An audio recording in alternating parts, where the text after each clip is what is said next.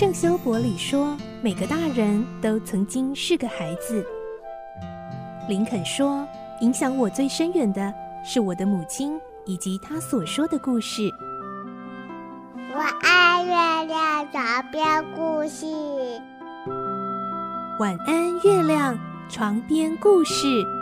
小青姐姐邀请每一位大孩子、小孩子一起听故事，不管多忙，也要和你一起听故事。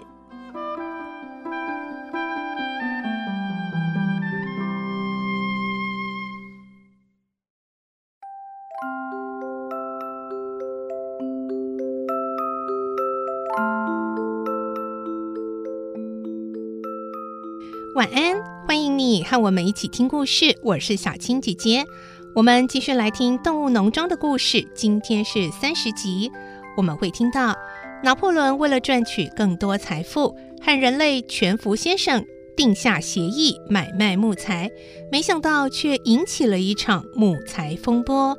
来听今天的故事。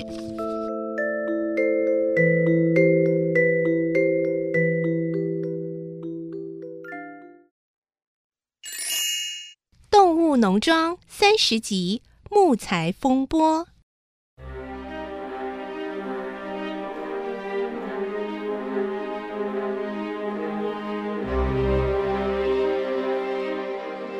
一个星期后，全福先生神情严肃的出现了。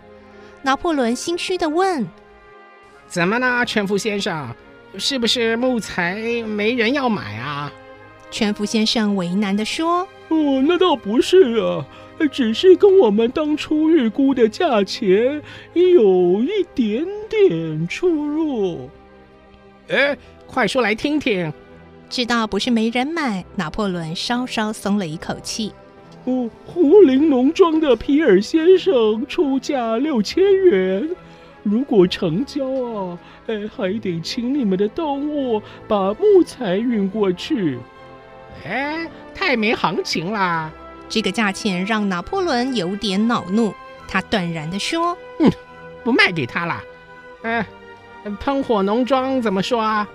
哦，弗列特他出价五千元，不过他自己负责运送。哎呦呦呦呦呦呦，太离谱了！你不是说值一万元左右吗？怎么差这么多啊？”哦，是吗？我是这么估价，不过出钱的是他们，我也没办法。全福先生边说边耸了耸肩，接着说：“他们还说啊，现在根本不缺木材，是看我的面子才愿意买的。哎，你再去跟他们商量商量嘛。嗯，我看啊是不容易的。”他们说卖不卖随你，不勉强啊。怎么这样呢？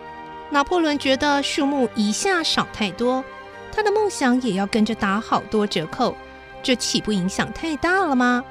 拿破仑问史奎尔：“你看怎么办啊？”史奎尔毫不犹豫地回答：“这有什么关系？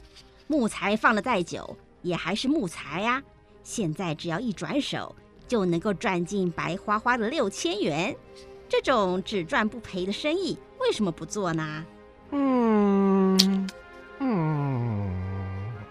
破仑虽然心有不甘，但也没有更好的办法了。哎，那就卖给胡林农庄吧。全福先生一听，高兴的巴结拿破仑说。哎呦，真不愧是英明的猪呢！我们呢就此一言为定。我马上回去转告皮尔先生，请他下个星期来验货。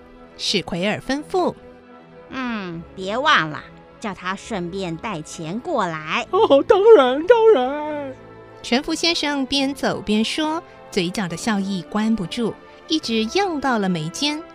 其实这笔生意不管怎么做，他都可以赚上四千元的佣金，他才是名副其实的大赢家。才解决一个问题，接着又面临另一个新问题。拿破仑思索着，怎么去告诉动物们这一笔生意的来龙去脉呢？如果让他们知道是因为钱的原因而卖木材，我不就威信扫地了吗？史奎尔充满信心地说：“这不难，交给我来办。”史奎尔仍然打算用不二法宝，也就是混淆视听，来解决这个问题。在一次的闲谈中，史奎尔有意无意地向动物们提到喷火农庄。听说弗列特曾经用鞭子打死一匹老马。巴普一听叫了起来。哎呦，布偶，好狠毒的人呐、啊！不只是这样，有一头母牛因为产奶量不足，弗列特就活活饿死它。哎，母牛们听了差点昏倒，喘着气说：“呜、哦，吓死我了！”更可怕的是，他把刀片绑在鸡的爪子上，让他们打架，打得两败俱伤，鲜血淋漓。鸡们听了也胆怯的问：“为什么？对呀，我犯了什么错？怎么犯错？没有啦，只是弗列特想看这种斗鸡的游戏而已。”小鸭问：“嗯，那他们有没有处罚鸭子呢？”呵，弗列特最喜欢吃烤鸭了，一次烤上十几只，沾上香喷喷的佐料。农庄里每个人都吃得津津有味呢。鸭子们拼命摇头。我不是在喷我的头，还好还好。史奎尔故作神秘地侧着头，小尾巴卷了两卷，压低嗓门说：“听说弗列特的野心很大，打算并吞动物农庄。”哎。这还得了？怎么办啊？怎么办？怎么会这样？而且啊，哼哼，更危险的是，雪球现在投靠了喷火农庄，所以弗列特对我们这里的一切了若指掌。克拉维再也沉不住气了。雪球，雪球真的会出卖我们吗？哎，你们的脑袋怎么这么简单呐？他是被我们赶出去的，当然会找机会复仇啊！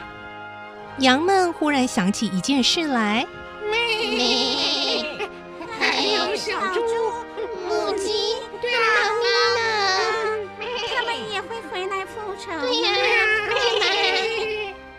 用问？喷火农庄现在是如虎添翼，我们危险的很呐、啊！不要啦，对呀、啊，怎么办呢、啊？他们如果攻进来，我们怎么办呢、啊？那怎么办呢、啊？好恐怖啊！史奎尔终于说出早在肚子里拟好的结论：别急，拿破仑同志不会让我们坐以待毙的。他已经请胡林农庄的皮尔先生援助我们啦。唉，又是人，动物们对人一向不信任。但是如果拿破仑同志敢这么决定，应该就没什么问题吧？更何况像弗列特这样的坏人，大概也只有人才有办法制服。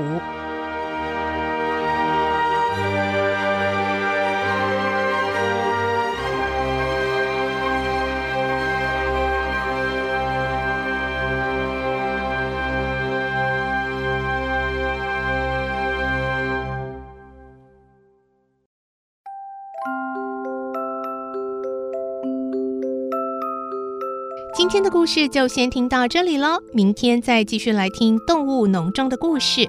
我是小青姐姐，祝你有个好梦，晚安，拜拜。小朋友要睡觉了，晚